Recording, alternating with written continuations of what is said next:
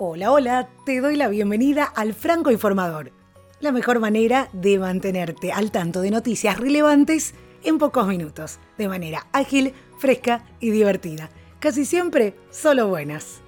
Hoy nos dejó Aretha Franklin. Además, la demócrata Christine Hallquist, la primera mujer transgénero en ser candidata por uno de los principales partidos políticos de Estados Unidos. Verdadera revolución en el tenis mundial con el cambio de formato de la Copa Davis. Y el delivery en coches autónomos ya es una realidad. Estas y otras noticias a continuación. Soy Soledad Franco. Allá vamos. A los 76 años nos dejó un ícono de la música y la cultura afroamericana, Aretha Franklin. Por más de cinco décadas deleitó a sus seguidores dentro y fuera de los escenarios. A la reina del soul, conocida por éxitos como Respect o I Say a Little Prayer, le habían diagnosticado cáncer en 2010.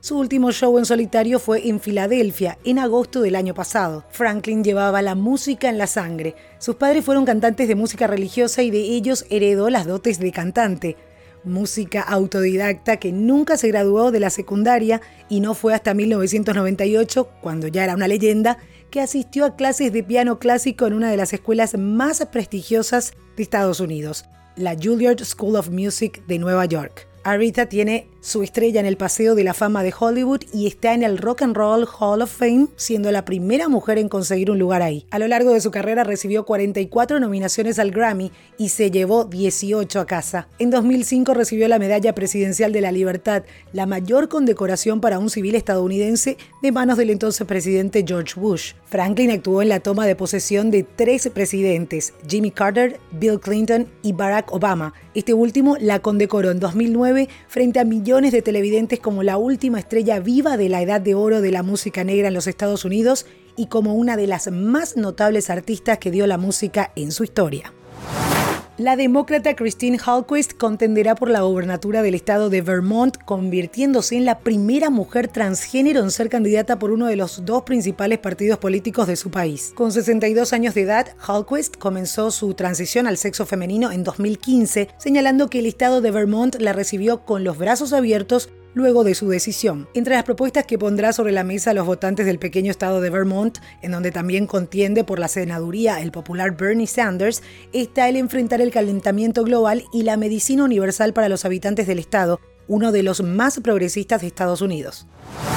Con información de Reuters, la empresa Constellation Brands, que cuenta con licencia para fabricar cervezas de grupo modelo como Corona, y venderlas en Estados Unidos, anunció que amplió a 38% su participación en Canopy Growth Corp, el principal productor de marihuana en Canadá. La transacción ascendió a 4 mil millones de dólares estadounidenses.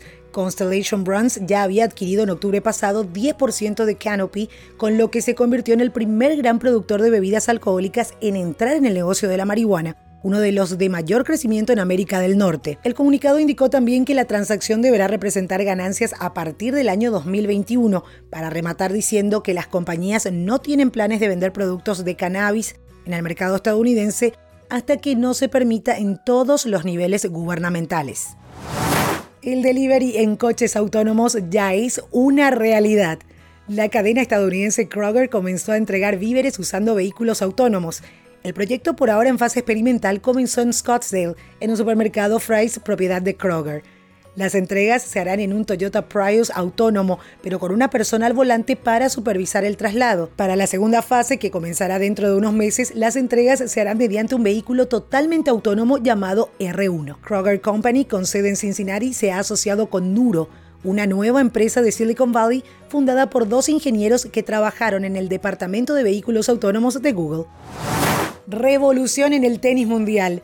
La Federación Internacional de Tenis votó un cambio histórico para el tenis mundial. La Copa Davis modificará drásticamente su formato e impactará de manera directa en el circuito oficial profesional. A partir de 2019, el torneo más importante por equipos del mundo tenístico presentará una reforma profunda, un aumento imponente en cuanto a los premios económicos y la desaparición de algunos aspectos claves que marcaron la historia de esta tradicional competencia. La fase definitoria, el Grupo Mundial, se desarrollará durante una semana en una sede fija Así, el país ganador deberá sortear en total cinco partidos para levantar la legendaria ensaladera, dos de fases de grupos, cuartos de final, semifinal y la final. La novedad además es que tendrá 18 naciones a diferencia de las 16 que la componían hasta la actualidad. En cuanto a los premios, la particularidad es que el futbolista del Barcelona Gerard Piqué es la cara visible de este proyecto que impulsan su empresa Cosmos y el gigante japonés Rakuten. Según los datos oficiales, los jugadores repartirán 20 millones de dólares por temporada, mientras que las federaciones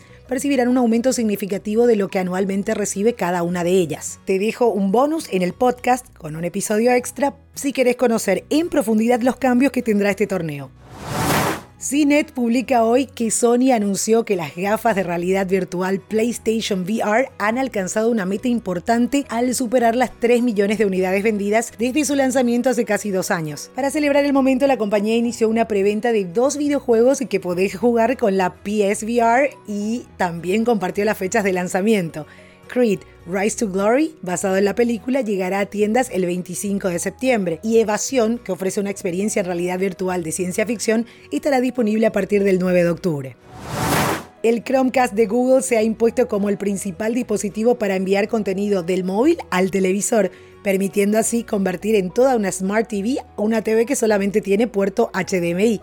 Así que la app del día es para que la utilices con este aparatito.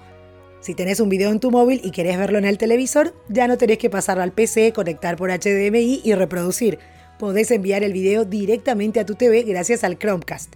Localcast permite hacer streaming de contenidos almacenados localmente, algo perfecto para cualquier usuario que quiera ver sus videos a mayor resolución. Tiene algunos anuncios, aunque no se muestran durante la reproducción.